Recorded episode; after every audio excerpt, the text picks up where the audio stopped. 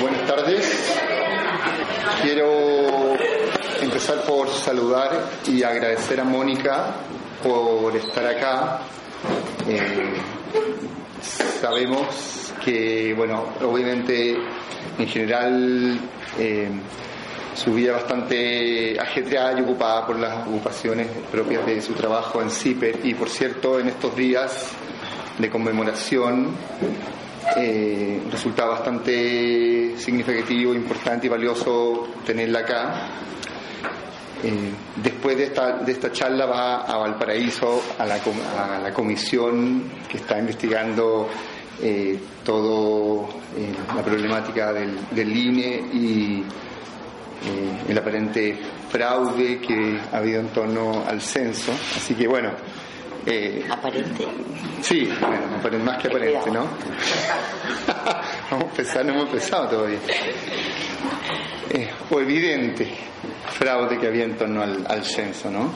Y que, por cierto, eh, destapó una investigación eh, y un conjunto de investigaciones que ha hecho CIPER.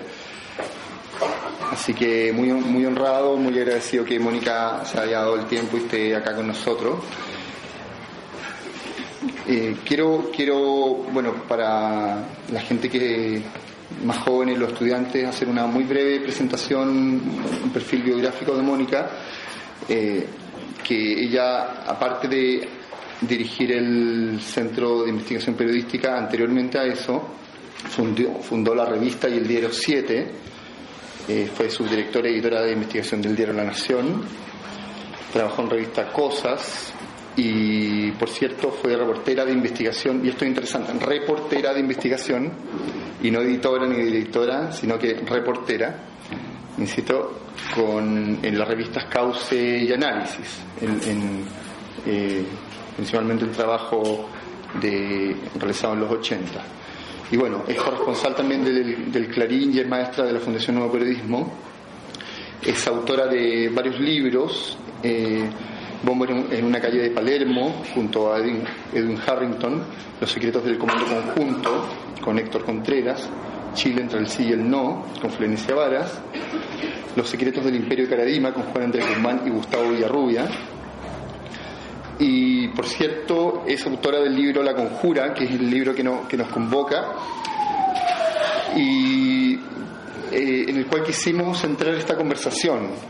Eh, podríamos hablar, bueno, varias horas sobre múltiples temas, podríamos haber hablado de CIPER, por cierto, pero quisimos, eh, a propósito de la conmemoración de los 40 años, eh, centrarnos en este libro porque yo creo que tiene el valor de que viene a resumir lo que ha sido la trayectoria profesional de Mónica y contiene el trabajo que ella ha realizado durante eh, durante gran parte de su carrera, ¿no? Más. ¿Qué, qué, más de 30.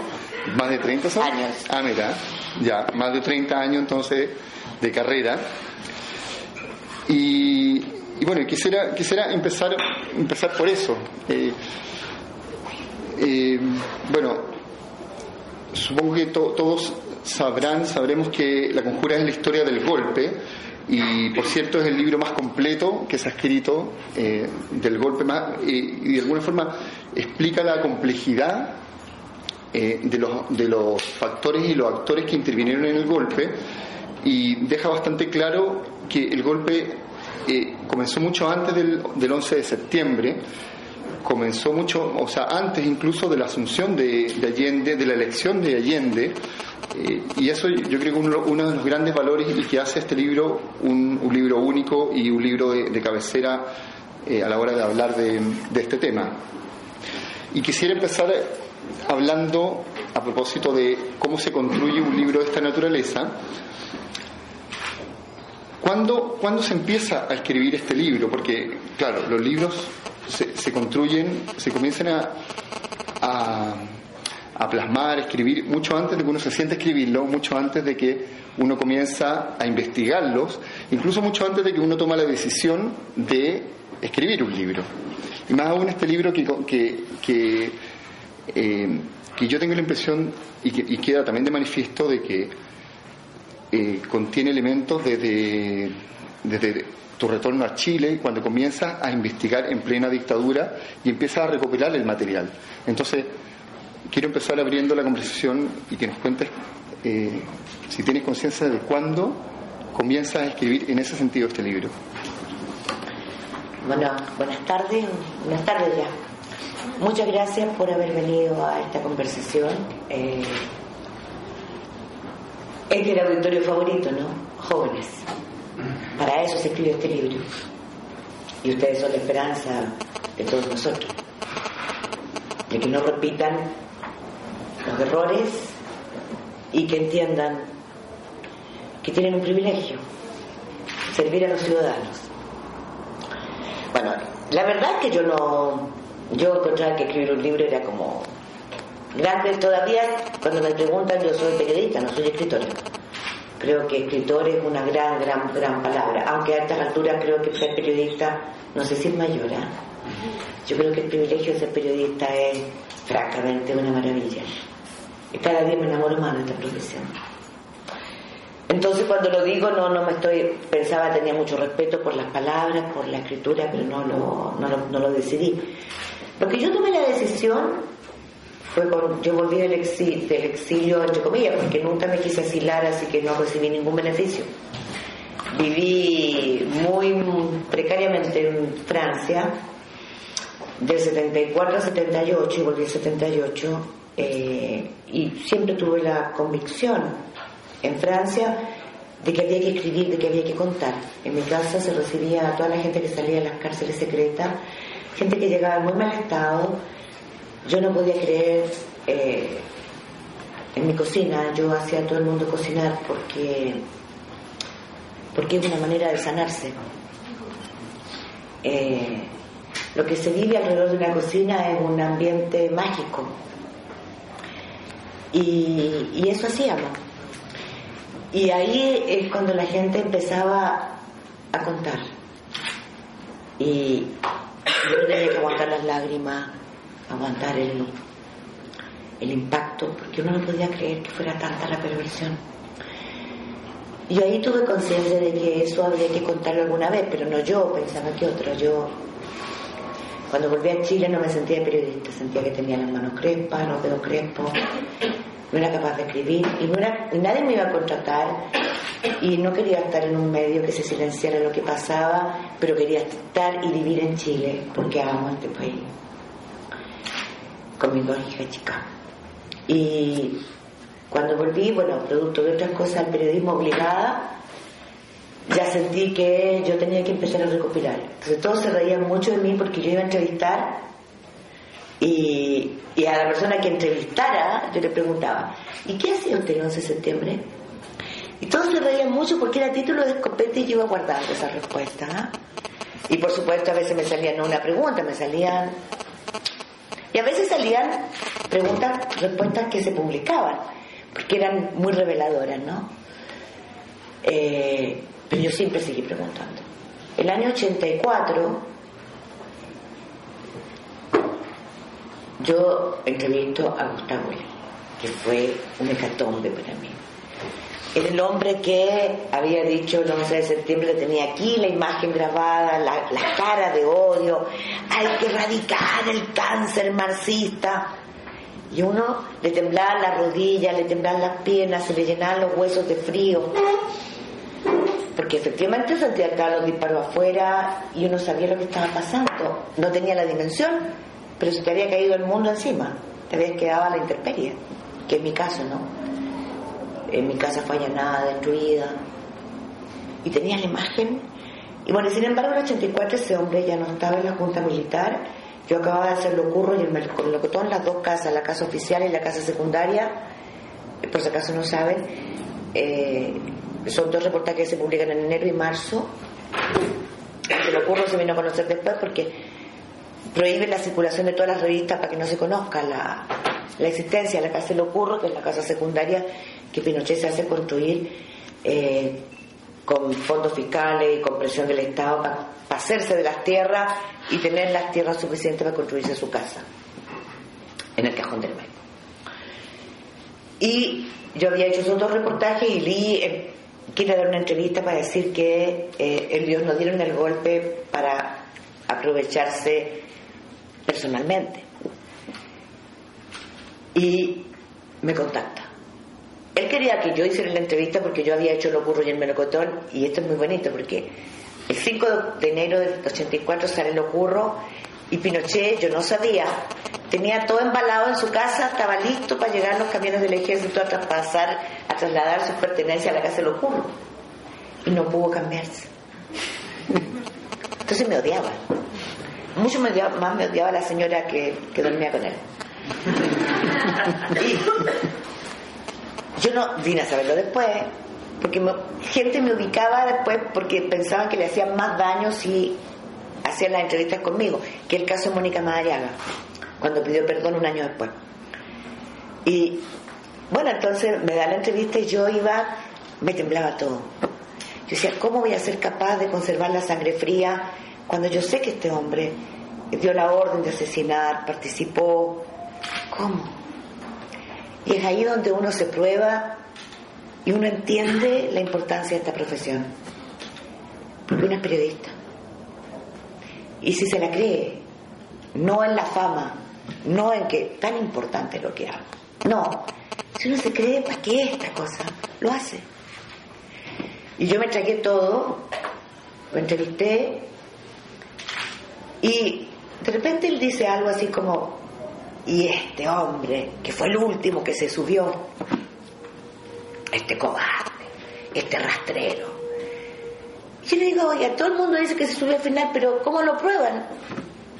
Porque es re fácil decirlo. Y ustedes se dan cuenta que en periodismo muchas veces eso todo el mundo lo sabía. Perdón, pero estaba probado. Estaba probado de que quienes habían hecho el golpe, lo organizaron, se confabularon. ¿Y cómo fue que lo convencieron al final? ¿Esa secuencia existe? Yo le voy a contar eso. Y empieza a contar y me da un pedacito y me dice, porque se acabó la entrevista, pero me contó harto, entonces digo, hay que seguir. Yo ya estaba yo encontraba que tenía, estaba a las puertas de una historia que me, me contaba al otro lado de la luna. Y, y claro, seguimos y, y juntamos como 10 cassettes. Y ahí yo dije, tengo una historia. Bueno, antes de lo último quiero decir es que este, esta entrevista salió en portada de la revista Cauce y el régimen se, el ministro del Interior se querelló Sergio Fernández. No, Jarpa. O Jarpa, o ya se había ido. No, García. Mm. Jarpa ya lo habían echado, estaba García. Y García eh, se querella porque me aplica la ley de seguridad interior del Estado y me mandan, me toman, porque es una historia muy increíble, pues, porque, pero otros días se los puedo contar.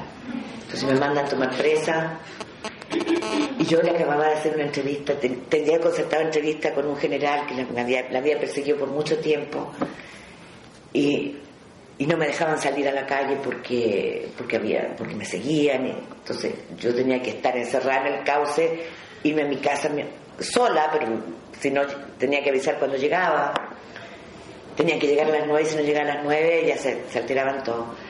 Pero finalmente me toman detenida, me llevan a los tribunales, paso por, eh, paso por el cuartel de investigaciones, en un calabozo en que llegan todos los oficiales a preguntarme, ¿y es verdad que en la casa del ocurro la señora Lucía tenía una lámpara de lágrimas antigua? ¿Y es verdad que el parqué? ¿Y es verdad que...? Bueno, y me llevan a los tribunales y un ministro de la Corte de Apelaciones me decía, señora Mónica, entrégueme por favor las casetas porque lo que pedían era que yo entregara. Y yo le digo, no. Y entonces le quiero explicar por qué estoy diciendo esto. No porque digan, oh, la Mónica fue presa a la cárcel de hombres de San Miguel. Porque fui presa por defender la vida de Gustavo Lee. Gustavo Lee me había dicho, pero esta historia yo se la voy a dar, pero yo le tengo que decir cuándo la va a publicar porque si no la van a matar a usted y a mí. No podemos publicarla ahora. Y yo no podía entregarla. Y las había escondido en una caja de zapatos vieja, que cuando me iban a llenar mi casa las pasaba a la casa al lado. Pero había la bandereta. Y, el ministro lloraba y me decía, ¿cómo llego a mi casa? Yo le decía, no tengo idea, ese no es mi problema. Usted no tiene por qué mandarme presa, usted está cometiendo un error, me va a mandar a la cárcel de hombres, donde están los presos más peligrosos en este tiempo. Era cárcel de seguridad. Y no puede ser, ¿por qué lo manda Gustavo Lee? Porque a mí. Y me mandaron. Y entonces, a partir de ahí, yo dije algún día voy a hacer este libro. Pero para hacer ese libro tenía que conseguirme las agendas de los generales golpistas, porque yo quería que este libro fuera no la historia de las víctimas, porque creía que la historia merecía ser contada, iba a ser mejor contada por alguien que no estaba de acuerdo con el golpe. Y el día que conseguí la última agenda del que era la del general Arellano, fue el año 98, en la revista Cosa, fui donde la directora y dueña y le dije, Mónica, me voy. Me dijo, ¿pero qué hago? ¿Por qué te vas? Y yo digo, no, si no tengo nada contra la revista, o con lo contrario, estoy súper agradecida, pero me voy a hacer un libro. Quiero que lo sepan, me voy a hacer un libro, y ese libro es la historia del golpe. Y a fines del 98 me fui y comencé a hacerlo, y a fines del. a mediados del 99 estaba listo. Son más de 20 años de trabajo. Aquí hay más de 200 entrevistas, obtención de documentos por doquier durante años y meses, y, es fruto de una obsesión y de un deseo. Rendirle el homenaje a aquellos que, que dieron su vida porque pudiéramos estar hoy día aquí, por tener un Chile libre, donde todos puedan pensar distinto, pero donde sepamos detectar las máquinas de muerte para atajarlas a tiempo.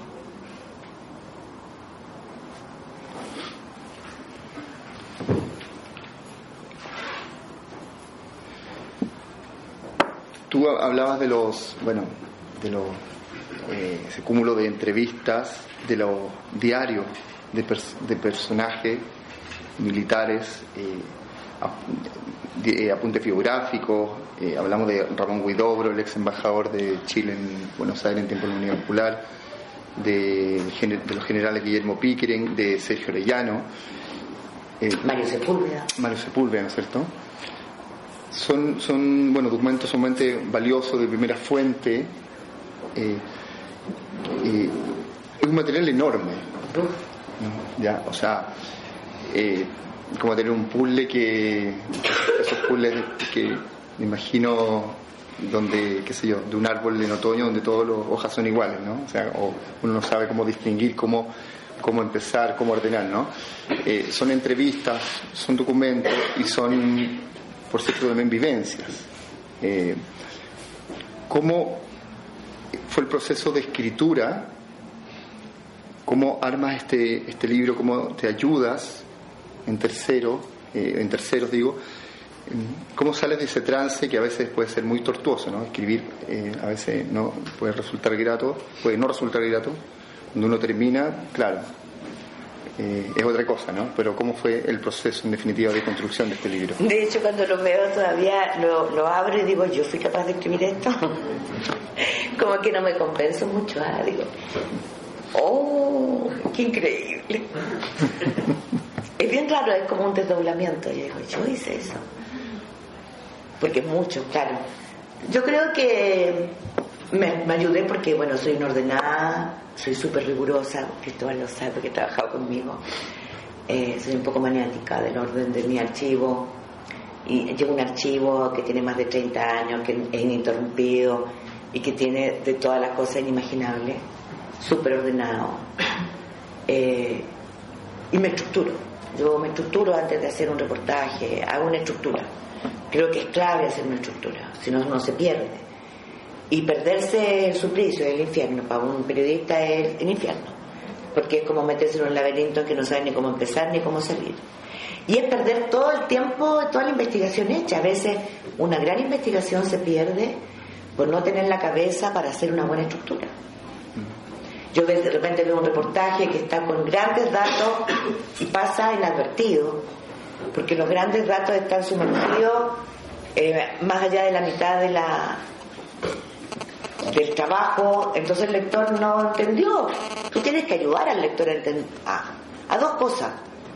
A que entienda qué es lo importante, pero tienes que estructurar una historia. Dicho de paso, debo decir que todos mis amigos, porque yo me sumergí en esto, me dijeron, no hagas ese libro, Mónica, está todo escrito sobre el golpe. Todos. No hubo uno solo que me dijera, qué bien.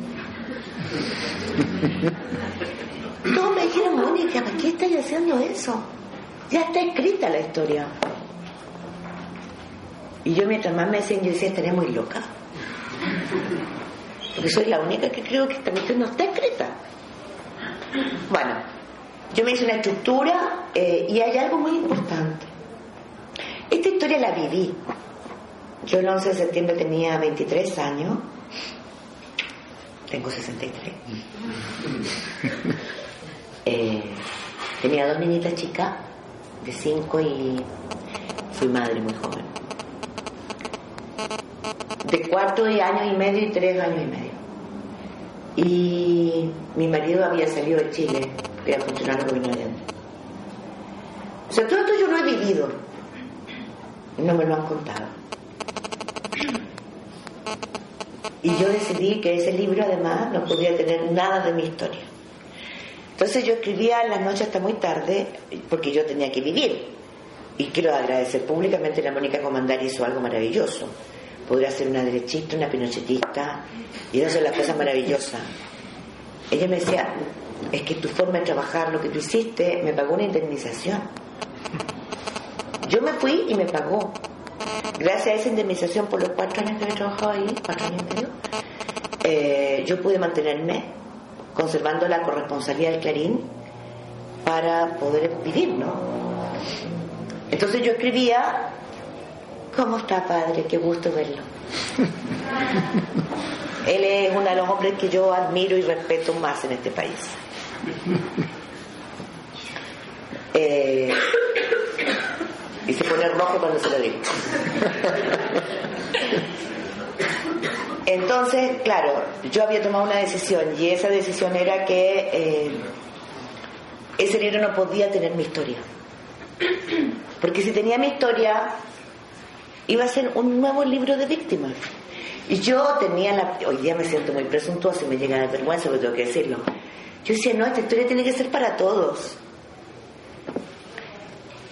Eh, por lo tanto, entonces yo en la noche escribía y se me pasaba. ¿ah? Se me salía mi, mi dolor, muchas veces lloraba.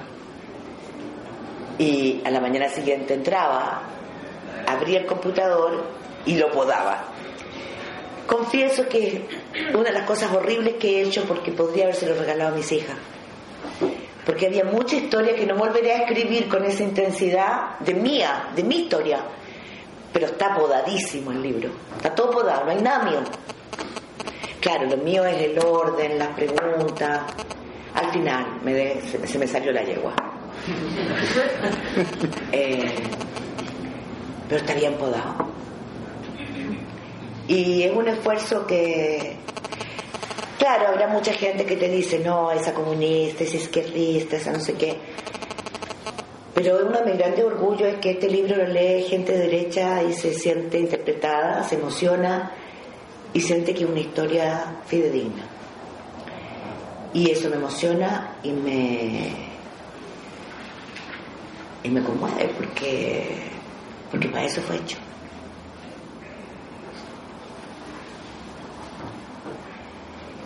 Tú hablabas recién del, bueno, de qué manera tratabas de, de, tomar un paso al costado de tu vida personal, pero la historia te, te jalaba, te llevaba a, a, lo, a, lo, propio, a lo familiar.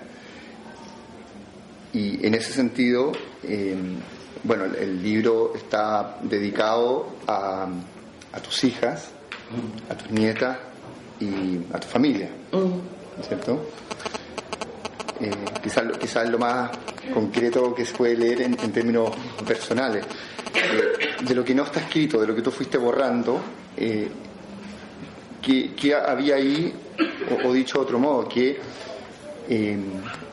qué volvió a ti de, ese periodo de, la, de, la, de la unidad popular? ¿Cómo, cómo eh, Mira, para mí es muy difícil hablar de eso.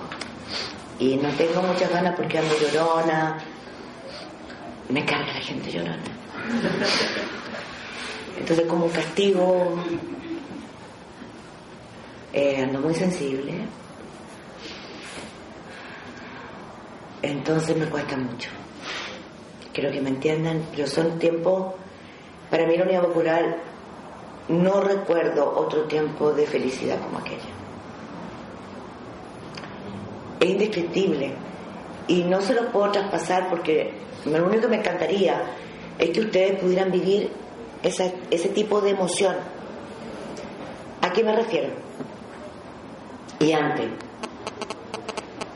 Si yo le explicara lo que se siente cuando uno le va, yo me iba los primeros días de enero, incluso el 2 de enero, después de la fiesta Año Estoy hablando, yo tenía 15 años, 14, a los, a los 15 empecé. Pasaba todas mis vacaciones alfabetizando, campesino. No íbamos a los lugares más apartados, en campamento. Era bien loco porque éramos bien moralistas. ¿ah? Eh, eh, aunque resulte estúpido, éramos moralistas en el sexo, en el alcohol, cantábamos, bailábamos, pero era como...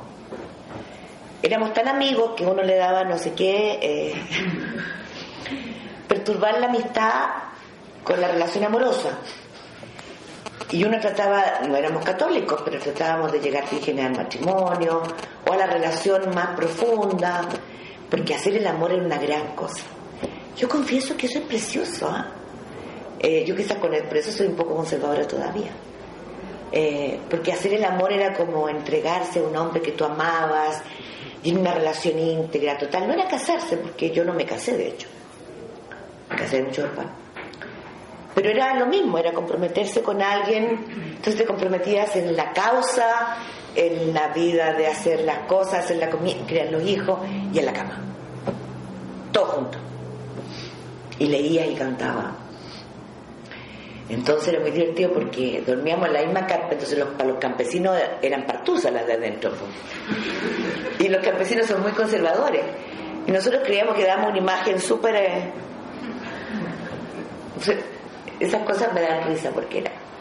Pero lo que quiero decirles es que ustedes no entienden, no sé si podrán saber, o a lo mejor alguno lo sabe, la emoción que se siente cuando un campesino curtido, duro, se le caen las lágrimas y hace todo por contenerla cuando logra juntar su nombre y tú le enseñaste.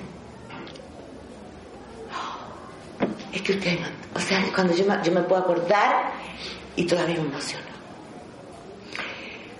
Porque alguien podría decir, pero qué estúpida, hacía pasar las vacaciones de verano. Es que no había forma mejor, porque las noches hacíamos fogata, cantábamos.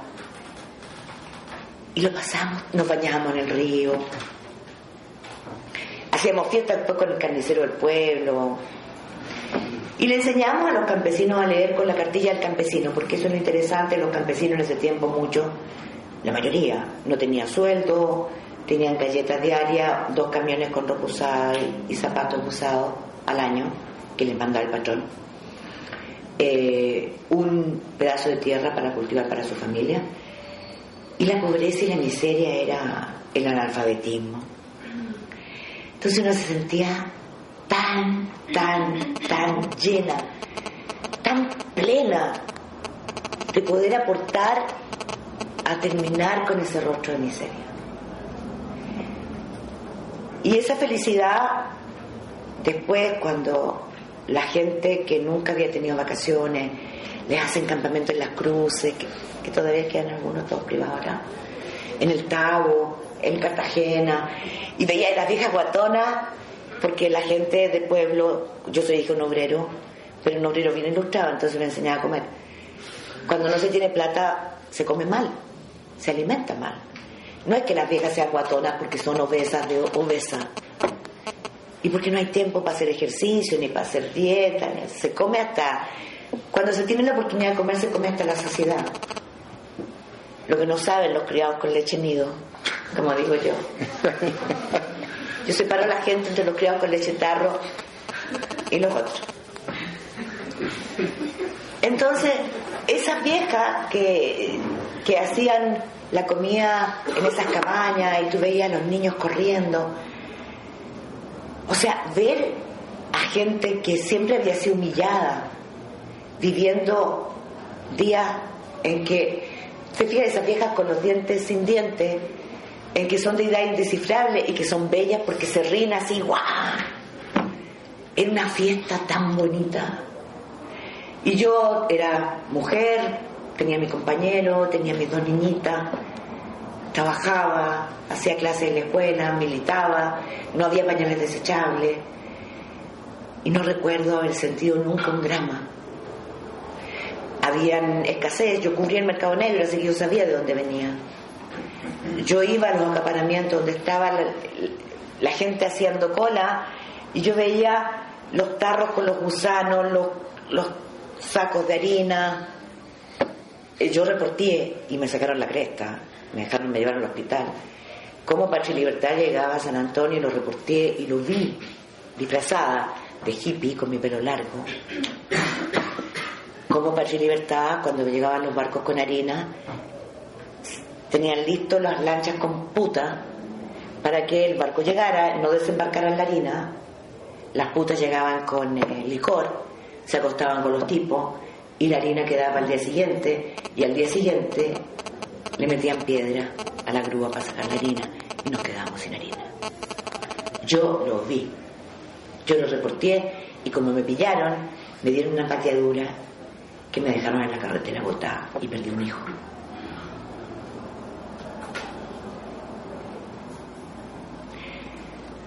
Eso era lo que se vivía.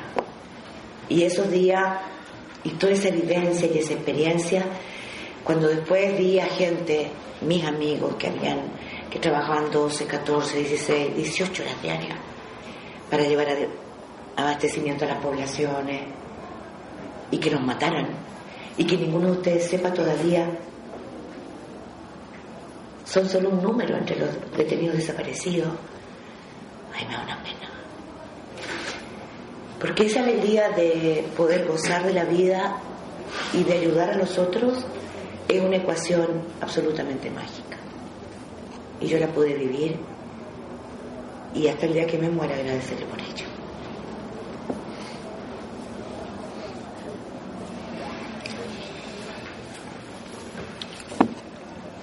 Tú en la, en la conjura eh, haces desfilar con antecedentes a la vista, con testimonio a la vista, a los actores y los factores que complotaron para echar abajo el gobierno de la Unidad Popular.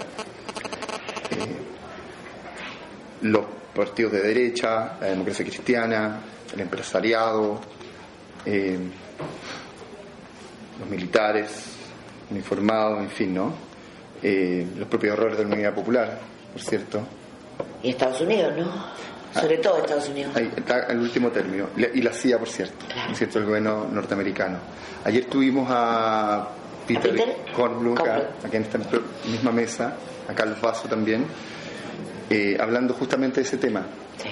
Y a mí me, ronda una interrogante, que parece ser que, por cierto, la CIA, el gobierno norteamericano de ese, entonces, eh, fue el principal factor para desestabilizar y echar abajo el gobierno de la Unidad Popular. Eh, entonces, la pregunta que me ronda es, eh, ¿tú crees que sin la participación de la CIA, tal como ocurrió, eh, la historia hubiera sido distinta, hubiera sido posible un golpe? La historia habría sido distinta, no sé si no el golpe se habría dado y habría triunfado. Porque la CIA lo que hace es pagar, y eso es una historia tan asquerosa. ¿Se dan cuenta pagarle militares por asesinar al comandante en jefe del ejército? Porque eso no se nos olvida, ¿no? Tres altos mandos del ejército y otros mandos medios de la Armada y de la Fuerza Aérea fueron pagados por la CIA para asesinar a uno de los hombres más importantes que hemos tenido en el ejército chileno, René Schneider. El hombre que supo hacerle frente a Onganía, el dictador argentino, cuando la reunión de la conferencia de ejércitos americanos, Estados Unidos quiso imponer la doctrina de seguridad nacional y Onganía se prestó fácilmente porque era un tipo retrógrado, un católico de esos conservadores talibanes que quería imponer a sangre y fuego una doctrina. Perdón, padre, pero yo creo que esa gente no es católica, con todo respeto. No creo que si existe Dios lo acepte en el cielo. No, son unos asesinos espantosos. Eh, esa Onganía es un tipo y René Schneider le hizo frente. El único oficial, no era comandante en ni siquiera, el único oficial de América Latina que le hace frente con los representantes del ejército de Estados Unidos, donde había un servilismo, pero ya de todos los ejércitos, espantoso, humillante. Yo nunca entendí esta necesidad de postrarse ante el hermano de ella, ya, que ya de hermano tiene poco, ¿no? Eh, nunca lo he entendido, pero René Schneider lo entendía. Y él dice que no, porque en Chile hay una realidad distinta y que todos los pueblos pueden construir una realidad distinta. Una realidad donde el enfrentamiento no sea posible, no sea, perdón, imposible. Yo creo que habría sido distinta. El paro de octubre, los, camiones paran todo en todo el país, se crea desabastecimiento, es financiado por la CIA a los camioneros se les paga más que si estuvieran comerciando y transportando mercadería. Lo que no quiero decir es que no había errores de la Unión Popular. O sea, eh, privatizar la fábrica de, de dulce. ¿Cómo se llama? ¿Alguien se acuerda de lo más viejo que hay acá? Que es una fábrica de dulce superior, o sea, la historia absurda o sea, esta necesidad de privatizar, de estatizar, perdón, de estatizarlo todo y de tomarse toda la fábrica. Y hay que ser claro, la cantidad de irresponsables que llamaron a las armas y llevaron la muerte a tantos de nuestros jóvenes es imperdonable y yo no lo olvidaré jamás. Hay que saber y entender quién te llama y a partir de ahí yo entendí que esos que bravuconean y hablan tanto de la, de la, de la de que hay que salir con el arma y del coraje. Mentira, pamplina. Los más confiables son los que menos hablan. En mucha de esa gente provocó muertes eh, colectivas. Y a mí eso no se me va a olvidar. Bueno, habría sido distinta la historia. Pero el, golpe contó con eh, el financiamiento millonario y el apoyo de todos los términos, o sea, la prensa y la televisión recibieron millones de dólares de la CIA. La historia del Mercurio está escrita, pero así. El Mercurio mucho más, porque el señor Agustín Edwards fue a negociar con el Departamento de Estado, se reunió y propuso un camino al decir que después de las elecciones municipales, en que las elecciones parlamentarias de marzo del 73, Allende en vez de bajar, la Unión Popular sube más allá del 40, entonces es irreversible el golpe. Irreversible la, esta convocatoria de la Unión Popular, no es cambiable por el voto y no queda más remedio que el golpe. Entonces, en esa visita de Agustín Edwards, si Agustín Edwards está maquinando, organizando el peor crimen que se hace a Chile en Estados Unidos con los dueños del cobre. Porque lo que hay que entender por qué Estados Unidos del golpe, por dos cosas. La primera, porque Allende hace algo que jamás se le recuerda ni se le, se le considera y se le reconoce como debiéramos, la nacionalización del cobre. Gracias a esa nacionalización hemos tenido todos estos años plata para las políticas públicas y durante muchos años hemos vivido de eso. Nacionalización del cobre que se paga sin indemnización a las grandes compañías porque se hace el cálculo de todo lo que se han llevado sin pagar impuestos. Lo hacen abogados, ingenieros y se llega a la conclusión con papeles y demostrables, y es así, que todo lo que se han llevado de Chile, con todo lo que se han llevado y han ganado, están pagados de cualquier indemnización, incluso deberán devolver. Y ese ejemplo que da Allende ante el mundo no lo pueden permitir ni las compañías ni Estados Unidos, porque otros países van a seguir ese ejemplo. Y los grandes consorcios económicos no eran como hoy día que dominan el mundo, por eso no tenemos golpes de Estado. No nos, no, nos engañemos. En ese tiempo no dominaban el mundo así, pero no podían permitirlo y por eso hay que dar el golpe de Estado.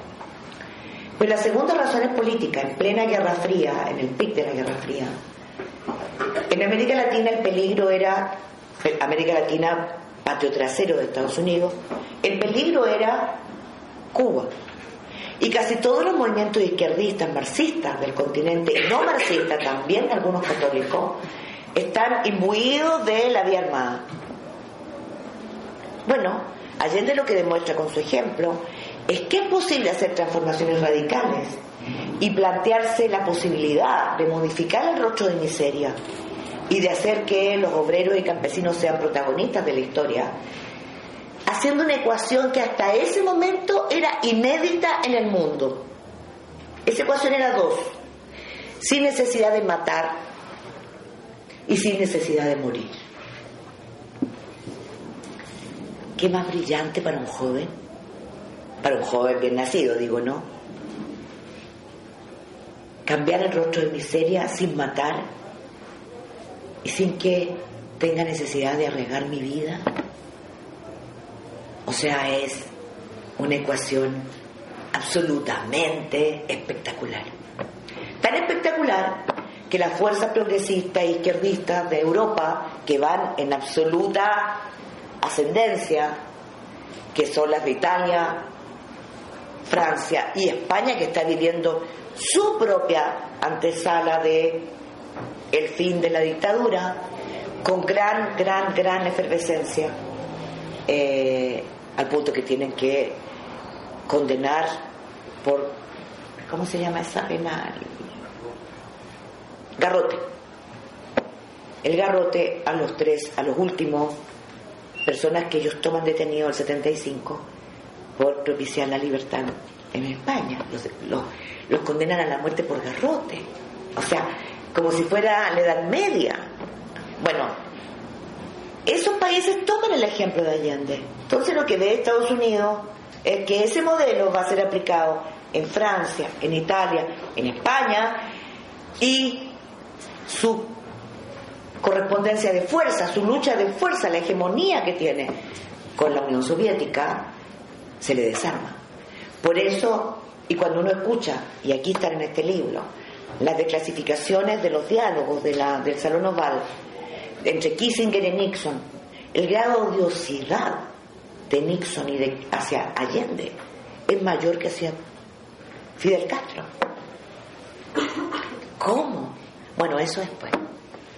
Entonces es muy interesante analizar por qué Estados Unidos se juega por este golpe, cómo es posible que haya habido gente en Chile, criollos, que se vendieran para asesinar a los mejores y después para recibir el dinero que les permite dar el golpe final. Pero la historia habría sido distinta. No sé cuál habría sido el resultado, pero habría sido distinta.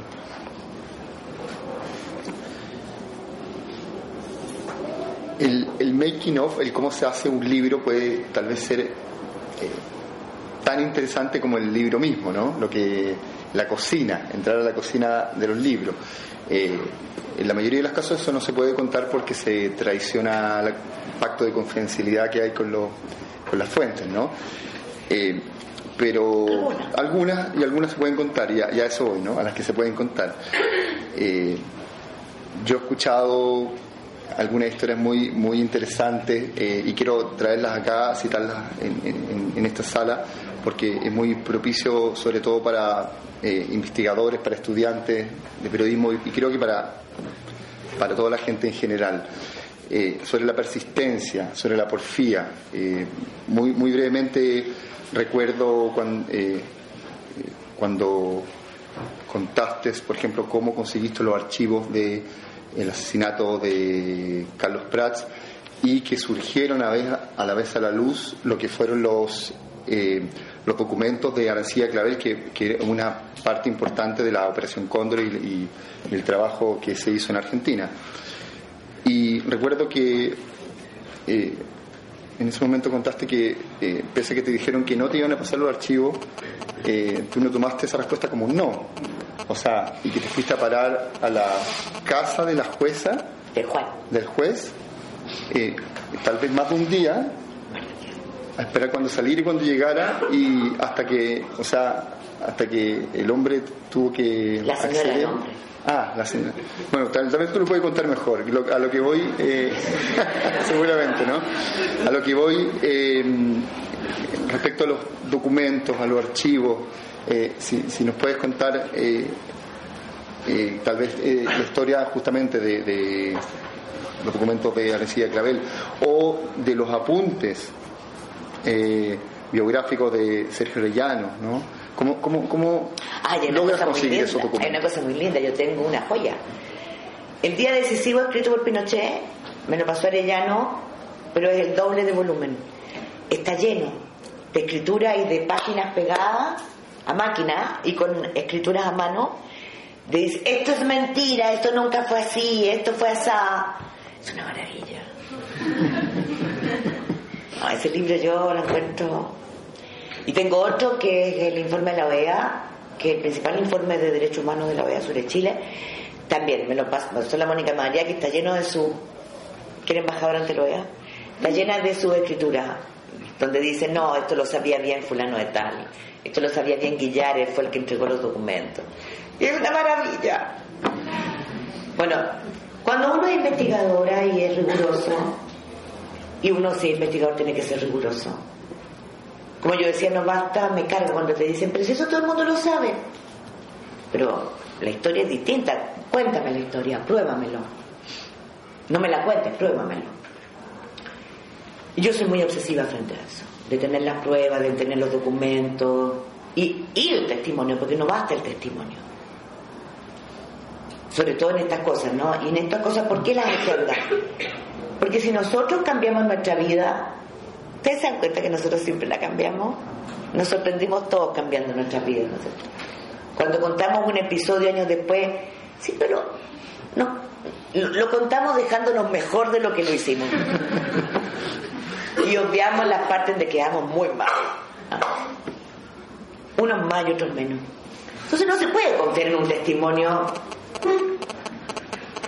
de alguien que ya está viejo, muy viejo, y que obviamente eh, está esperando a veces el juicio final y tiene mucho miedo.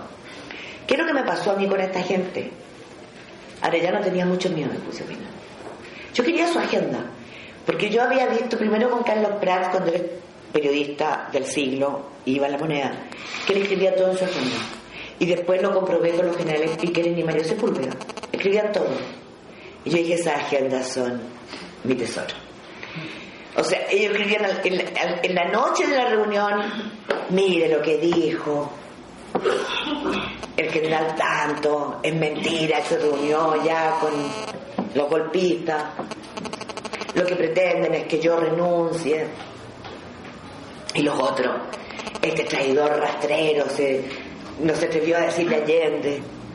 Yo quería eso, quería quién dijo, quién, no dijo, qué fue la reunión. Y claro, ahí estaba el tesoro, estaba la verdadera historia, porque ahí hay una historia, un desenlace. Ahí hay un proceso que fue vital para la historia de este país, un proceso de fuerzas internas que se vivieron al interior de, de las Fuerzas Armadas. Bueno, yo el año 85, después de impulsada básicamente por los generales Arellano y Sepúlveda, que habían renunciado con el general Prats al ejército el 23 de agosto del 73, hombres extraordinarios y excepcionales, y que vivían solitos como con lepra, y que me, me adoptaron, ¿no? Se me invitaron a los domingos, me cuidaban y me contaban la historia. De hecho, Piquerín me pasa sus memorias, no solamente su agenda, sus memorias que hasta el día de hoy no ha sido publicada y es una pena. Y Mario Sepúlveda, que era jefe de inteligencia, imagínense todo lo que me aportó. Eh, entonces me, ellos me convencen de que yo investigue el asesinato del general Prats. Ellos me convencen. Ellos traen a las hijas de Prats, que no querían hablar con nadie en ese tiempo en la política de la oposición, ni con periodistas. Y empezamos una relación y yo parto a la Argentina.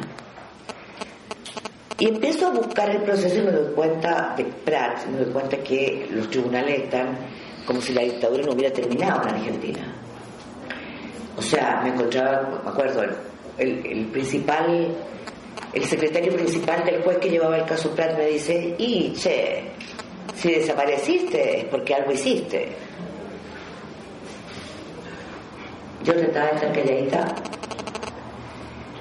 y los tipos me contaban, eh, el, abogado de la familia Pratt, que fue muy inteligente, lo que hicieron para mantenerlo abierto, era un ex militar, y con otro tipo me sentó un día y me contaba lo que le hacían a las mujeres en las cárceles secretas de Argentina. Yo decía, ¿qué pretenden? Que yo me vaya, que me atemorice. Así funcionaba. Y un día en los tribunales se me acerca un hombre que no me diga, no me recuerdo ni siquiera de su cara. Muy rápido me dice, busque el juicio en contra del chileno Arancibia Clavel. A mí Arancibia Clavel, vagamente. Y me pongo a investigar rápidamente y descubro que hay el juicio por espionaje del 78, lo tiene un juez determinado. Y me presento ante el juez, yo feliz de mi descubrimiento, y me dice, por ningún motivo no, está archivado y no se lo voy a desarchivar. Y eso sería todo fuera. Eran otros tiempos y así funcionaban en Chile, era peor. Entonces yo conseguí su dirección y me fui a parar, invierno, pleno invierno. Yo venía en una micro porque se reporteaba con cero plata. No está en un hotel, dólares como le explico. Y yo soy muy hambrienta. Hoy que paseando Entonces me venía en la micro súper temprano, con un frío que pelaba los huesos, y me paraba al frente de la casa. El tipo salía y me veía, yo estaba. Y la señora en bata miraba, y yo le decía, señor ministro, reconsidere su decisión. Necesito acceder a ese expediente. Le dije que no. No sé si el cuarto o quinto día la salió la mujer y le dijo, yo no quiero ver más a esta mujer para aquí. Así que haz lo que te pide. Las mujeres mandonas sirven. Las mujeres despechadas sirven más. Y el tipo me dijo, suba. Me subí al auto, llegamos al, al tribunal y le ordenó que me eh, entregaran la caja. Aquí viene la parte terrible, ¿no? Como yo ya no estoy un poquito, me da mucha vergüenza ser tan sensiblera, ya me voy a proteger. Pero yo creo que eran los momentos más estremecedores que yo he tenido porque uno quiere encontrar la verdad, pero finalmente no quiere encontrarla. Eso es terrible. Entonces cuando me dejaron esa cosa con baldosa sucia, con caca de ratones, con un frío de mierda, bueno, ahí no una calefacción, y me pasan tres cajas. Entonces yo me siento en el suelo, abro la primera y no salía nada, estaba todo atorado así. Entonces me cuesta, hago así, y de repente sale todo. Y lo primero que encuentro son carnes de identidad, que salen y son carnes de identidad desaparecidos. Yo no podía creerlo. Claro, y pasé tres días completos sin comer nada, todo el día, porque yo decía, en cualquier minuto me van hasta aquí llegó. Y es que yo me di cuenta que yo no podía robarme nada, después me robé. He robado muchos documentos en mi vida. Pero yo no podía robarme nada ahí, porque y aquí es importante tener conocimiento de cosas. Yo sabía que si los sacaba del tribunal dejaban de ser prueba judicial.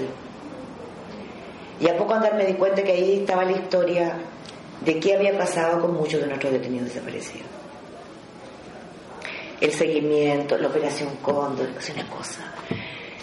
¿Cómo se, a Nancila Clavel lo que le explica a los demás? No, hay que, hay, que, hay que pagarle a este porque este le dicen al carnicero. No deja rastro de los huesos los quema. no, el lenguaje. Y yo tenía que leer porque yo iba grabando. Con una grabadora iba grabando, grabando, grabando. Y me contenía el llanto y me contenía porque, porque los nombres que están ahí no son desconocidos para mí. Muchos de ellos fueron mis amigos.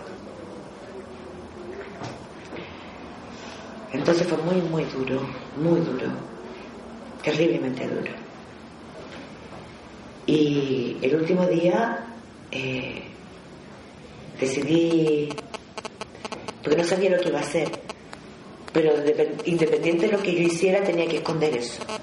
Entonces cambié cajas. Este quedó, cambié tres cajas. Entonces quedó al final en una secuencia que me la anoté en una camisa y que me la memoricé y después lo quemé.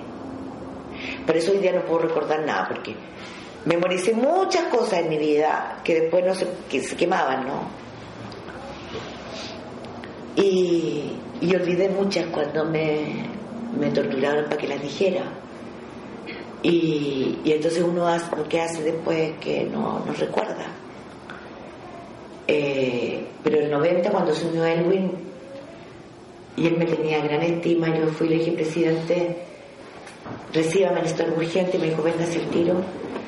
Y yo le dije, presidente, hay un archivo escondido ahí que tiene la historia de los detenidos desaparecidos en Chile y un archivo ladina. Y tiene que ayudarme porque tengo que ir a buscarlo para integrarlo a un proceso, para que sea parte de la historia judicial de este país.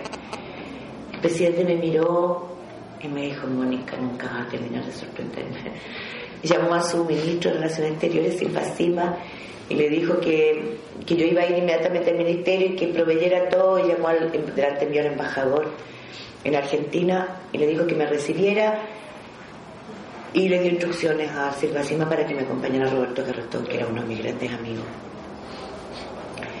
Y eso hicimos, fuimos y lo incorporamos y hoy día es, con eso se pudo detener y procesar y condenar a Enrique Arancibia Clavel se incorporó a todos los procesos de la DINA en Chile y ha contribuido a la verdad. Exactamente igual, pero distinto, porque me lo robé, es la historia del proceso de los asesinos del comandante Arturo Araya Peters, el de Carnaval. El 73 nos quedamos todos convencidos que lo había asesinado un electricista socialista con otros socios socialistas, violentistas y yo descubrí el 84 que lo habían asesinado Patria Libertad. Y los asesinos no habían pasado un día en la cárcel porque se entregaron después del 11. Las armas se las entregó la Armada, sus compañeros de armas. Un hombre excepcional. Lo mataron para hacer irreversible el golpe, para crear la indignación de que los marxistas mataban y cuando se entregaron, Pinochet en persona los admitió. Lo mismo que pasó con los asesinos de Schneider. Lo mismo que pasó con los asesinos de Prats. ¿Se dan cuenta el horror? Fuerzas de ocupación, traidores, tienen mucho, mucho, mucho que hacer para reconstituir el honor en las Fuerzas Armadas, para volver a confiar en que el día que lo necesitemos nos van a proteger porque tienen el monopolio de las armas para eso. Y que no van a escuchar el canto de sirena de los civiles para transformarlo en guardias pretorianas de un orden económico. Bueno, no estoy arrepentida de haberme lo robado, pero la verdad es que casi me mataron, porque lo robé de la Fiscalía Naval en la noche. Eso.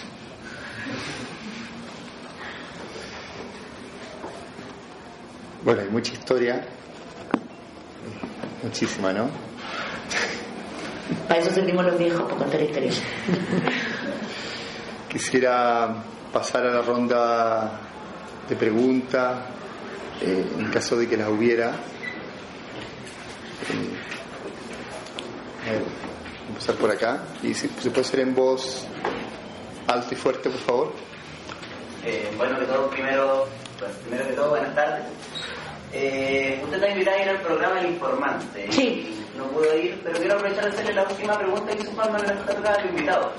Y es si a 40 años de golpe deberían pedir perdón los medios que apoyaron la dictadura o bien se lo de otra manera. Si debiesen pedir perdón por haber hecho caso omiso de lo que realmente pasaba en, bajo la dictadura. Debieran pedir perdón a aquellos medios y a aquellos periodistas que fueron parte de operaciones monstruosas. En ese archivo de la DINA que yo encontré en, en Buenos Aires está la historia de cómo se fraguó la Operación Colombo. La Operación Colombo consiste brevemente en lo siguiente. Detuvieron, torturaron, ejecutaron, asesinaron y enterraron en lugares en los que la mayoría aún nunca ha sido encontrado a 119, a son 120, porque a ello habría que agregar a Daniel Silverman, gran amigo.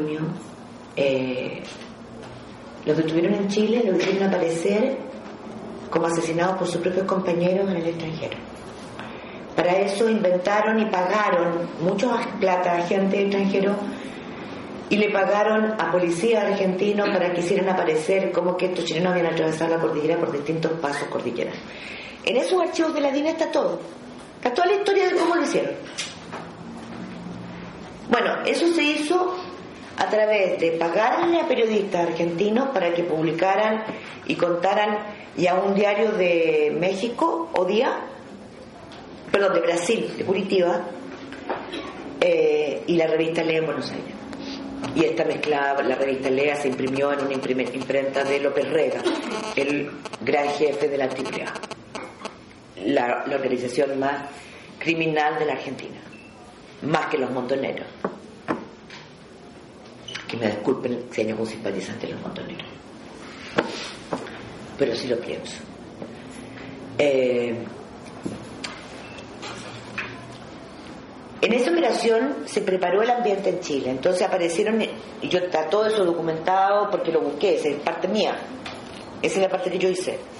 Empezaron a aparecer en la tercera, en las últimas noticias, en la segunda, en el Mercurio, información que decía, se ha detectado un comando guerrillero en Tucumán, en Mendoza, eh, habrían, están en la, cordillera preparándose para atravesar la cordillera y llegar a Chile a intentar eh, liberar el país con ayuda de montoneros, ERP y tupamaros en un comando sudamericano, Ejército de Liberación.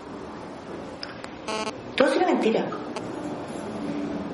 Todo eso fue mentira. Entonces, si uno fuera rigurosa, solo por citar eso, ese titular de la segunda, se matan como ratas, el Mercurio no lo hizo mejor, la tercera tampoco. Por favor, sabían que, era, que no era verdad. No es que hayan hecho caso omiso, como tú dices. No, es peor. Sabían que esas personas habían sido detenidas porque los obispos habían presentado recursos de amparo y se dicen católicos. Con dos excepciones de los obispos, nunca faltan las excepciones. Bueno, y 438 detenidos desaparecidos. Muchos de ellos estaban ahí. Y hicieron eso. Entonces todo el mundo creía que era una farsa, ¿no? Para que la gente siguiera asistiendo pasivamente al asesinato y a la tortura masiva. Hay otros casos, el de Martugarte. Martugarte es una mujer que fue presidenta de la JAP, a la que dirigente comunista, a la que detienen, asesinan y lanzan al mar es el único cuerpo que sabemos que volvió a la playa de los Muelles. Y la Beatriz Undurraga, periodista del Mercurio, a la que le pagaba sueldo ladina todos los meses, como a otros, dice, no, eh, la víctima que apareció en los Muelles, lo más seguro, hermosa mujer, era fea como el natre. Que me disculpe la Martita, pero era fea como el natre. Era muy fea. Ahora, lo que no significa que fue una gran mujer, gran, gran mujer. No, la hermosa mujer era protagonista de un episodio amoroso, un triángulo. No, no tiene, no tiene perdón. Eh, no, no es que hayan hecho caso omiso. Ocultaron, mintieron, manipularon. Le hicieron caso a la orden de no publicar jamás el nombre de Manuel Contreras. No se podía publicar. El nombre de la Dina. Y sabían lo que pasaba con los familiares, con aquellas personas que salían de una cárcel y contaban, que es una historia impresionante que jamás se le ha rendido homenaje. Vi morir a mi lado a una mujer que tenía estas características, me dijo que se llamaba Isabel. Estábamos en una casa donde se escuchaba la sirena, por la sirena, por los bomberos, por no sé qué, por el ruido, estábamos en la esquina, yo creo que tal y tal. Aquí hubo complicidad activa, no pasiva, como dijo el presidente. Y sí, debieran pedir perdón, sobre todo Agustín Edwards. Porque él montó y alimentó la máquina de muerte. Yo podría estar todo el día contando la historia de cómo se disfrazó la muerte de detenidos desaparecidos, de ejecutados, y ni que hablar de la gente que se murió con una bomba explosionada en su ropa y que se le habían puesto los propios servicios de seguridad y que hacían creer que era un enfrentamiento. Eran jóvenes como ustedes, la mayoría. Jóvenes que amaban, que solo querían un país libre. Por eso, imposible olvidar. Demasiada vida cegada. Demasiada vida que quedó ahí olvidada. Hay que asumirla primero. ¿Te contesté? Eh, padre, por favor.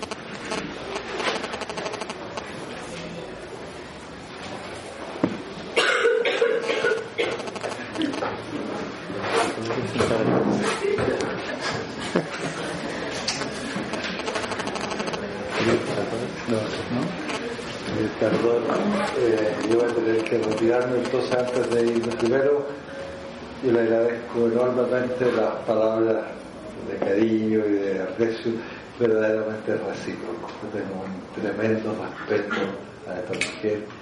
Es un honor para esta universidad tenerla aquí y yo felicito a la Escuela de Periodismo y a la posibilidad, bonito que la universidad tenga la posibilidad de escuchar. Eh, un testimonio honesto, uno puede en alguna cosa no estar de acuerdo como, conmigo, pero es notable. Eh, a mí me tocó muy de adentro ayudar a gente detenida, meter en la embajada, y me tocó el trabajo de director de mensaje en un momento extremadamente difícil. Fuimos de los primeros que hablamos de los desaparecidos. Nosotros éramos unos ingenuos antes del golpe, ingenuos, y a mí me encantaría que se realizara porque aún los generales más notables mandaban a oficiales a la Escuela de las Américas en Estados Unidos. Hoy día hay en Punta Peuco gente a la que yo he ido a ver y, me dice, padre, a mí el Estado chileno me mandó allá. No teníamos idea de qué se trataba, pero es interesante.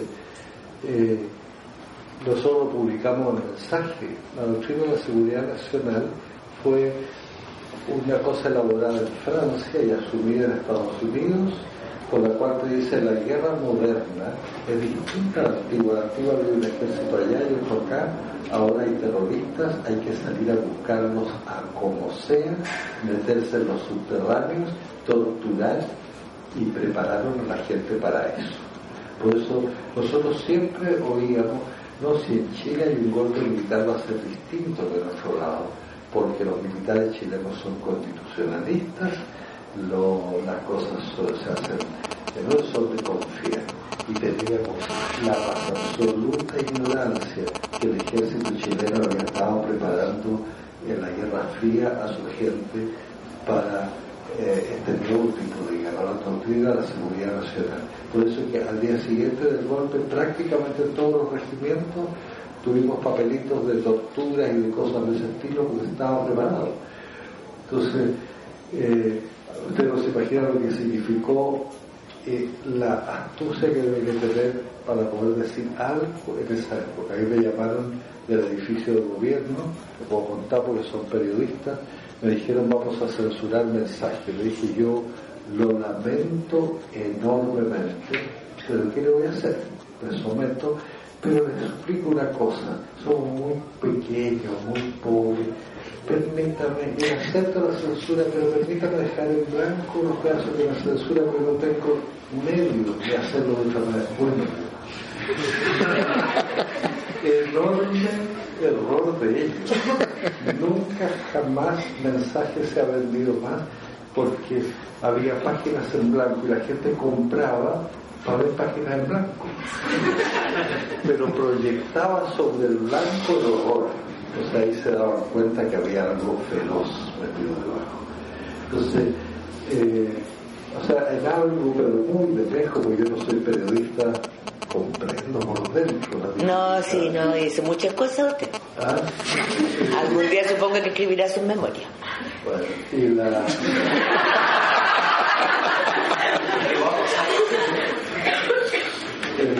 Bueno, yo hace poco, y con esto perdido, perdón, pero hace poco tuve que presentar un libro de, de Agustín Esquella, que es agnóstico. Y el libro se llama ¿Usted cree en Dios? Yo no. Pero. Entonces yo presenté el libro diciendo, ¿sabe? Me ha presentado de esta manera, ¿usted cree en Dios? Yo sí, pero. Pues que si yo tuviera la idea de Dios que tiene Agustín, sería más de que las cosas. Y ahí yo he descubierto que cristianismo, perdón Mónica, la definición entre lo católico y lo católico es bien complicada. En las cosas que te he escuchado, escuchas cosas mucho más católicas que yo. Eso decía Fernando Alvear. Eh, Monseñor Fernando Alvear decía eso. Enrique Alvear, perdón.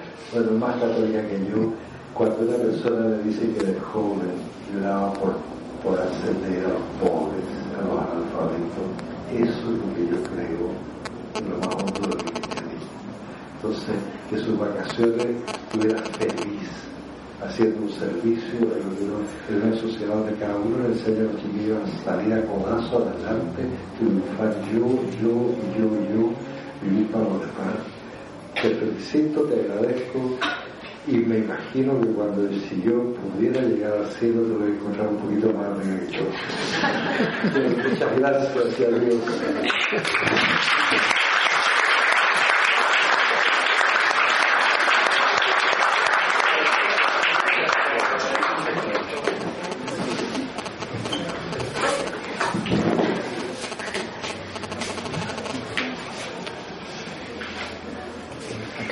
había una pregunta pendiente. Mónica, ¿a usted le llegó el estimativo de fecha o de contexto? Eh, eh, Gustavo Lee, cuando lo entrevistó, citó que eh, le dijo, esto no se puede publicar ahora porque si no, ninguno de los dos seguimos existiendo. Le sugirió él, lo conversaron, en qué momento poder abrir esa información o esa cosa se dio de forma natural cuando, cuando no veíamos de. No, no, no, lo que pasa es que, espérate, te contesto, o si, o si quieres dígame la segunda. No, la segunda pregunta, conversaron ustedes en relación al atentado que tuvo, eh, cuál era la... Pero si yo lo entrevisté el 84. Ah, ya, perdón. Era la... No, que después de eso eh, pasó algo que también eh, nos cambió la relación, nos cambió el camino, cambió todo, ¿no? Eh, a raíz, yo poco después de esa entrevista y de cuando salgo de prisión, eh, me llega a buscar Andrés Valenzuela a mi oficina en Causa, que es un, eh, en ese momento era un suboficial de la FACH, activo, y que se levantaba con olor a muerte y se acostaba con olor a muerte y ya no podía ni hacer el amor ni tocar a sus hijos. Y quería hablar. Y yo lo entrevisté y me cambió la vida a mí para siempre. Porque ese hombre había lo que cuenta es la existencia del Comando Conjunto, que hasta ese momento para nosotros no era un organismo que no teníamos idea de su existencia. Para nosotros toda la represión era ladina. Y él me cuenta que existió el Comando Conjunto, que lo crea la Fuerza Aérea, a la que se une en primer lugar destacamentos de la Armada, de Carabineros y del Ejército.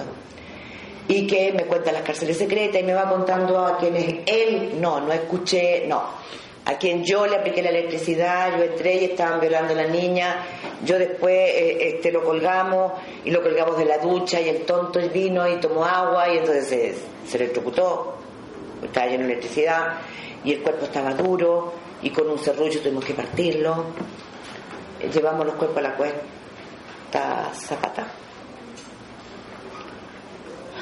Y los enterramos y los quemamos. Y cómo, cómo torturamos a este hasta que se murió. Y cómo reaccionó. Y es una cosa espantosa, terrible. Y claro, era la Fuerza Aérea y el hombre que, que estaba al tanto de todo era su jefe de gabinete, Ruiz Bunger, el director de inteligencia. Y eso nos cambió, o sea, yo... Pero mantuve mi respeto por... Porque yo con ese testimonio después lo entregué a la vicaría Andrés Valenzuela. Le entregué Andrés Valenzuela porque lo convencí de que viviera. Pero la vicaría se portó muy mal conmigo. Enrique Palé, que es un hombre del arzobispado ideal, no me dio protección ni nada. Y yo me quedé en la intemperie con todas las revistas clausuradas porque no se quería que se escuchara ni se conociera la historia de Andrés Valenzuela. Y yo le pedí ayuda a José Manuel Parada, que era jefe de documentación de la vicaría, y ambos decidimos pedirle ayuda a Manuel Guerrero, que era uno de los pocos sobrevivientes del comando conjunto. Todos ustedes saben lo que pasó en marzo del 85 y es producto de haberme ayudado en el testimonio de Andrés Valenzuela. Yo me quedé viva, ellos nos mataron. Y yo no pude nunca más hablar con Lid de forma tranquila. Pero sí guardé mi y respeté mi acuerdo de no publicar hasta que él eh, me diera la autorización.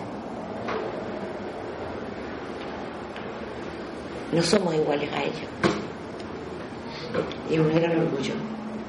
Somos distintos. No queremos que a nadie le hagan lo que nos hicieron a nosotros. Y defendemos la vida incluso del que piensa diametralmente distinto a nosotros. Y eso hay que grabárselo a fuego. Pero asumir aquello significa honrar también a quienes han permitido que vivamos en paz. Sí, puedo mirar a los hijos del día a la cara y a los de muchos oficiales que me han pedido que hable con sus hijos. Porque no mataron más de lo que hemos dicho. Eso.